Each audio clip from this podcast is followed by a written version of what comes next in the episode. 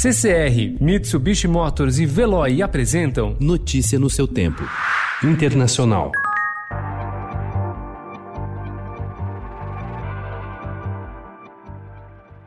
John Bolton, ex-conselheiro de Segurança Nacional da Casa Branca, disse que Donald Trump pediu ajuda ao presidente chinês Xi Jinping para vencer a eleição de novembro. A denúncia está no livro de Bolton, com lançamento marcado para terça-feira que vem.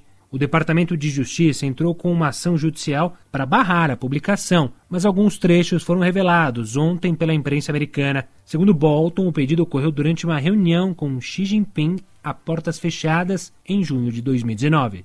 A demolição do escritório de relações entre as Coreias na terça-feira voltou a confirmar as suspeitas de Kim Yo-jong, irmã caçula de Kim Jong-un, é uma das pessoas mais poderosas do regime e potencial herdeira do líder supremo da Coreia do Norte. Sua influência começou a ficar maior em março, quando o primeiro comunicado oficial do governo, assinado por ela, foi publicado. Desde então, ela não parou de crescer e está no centro da ruptura com Seul. No último fim de semana, a caçula da família anunciou que era necessário destruir completamente o inútil escritório de relações. Poucos dias depois, as autoridades norte-coreanas explodiram o prédio, um dos símbolos da tentativa de acordo entre as Coreias.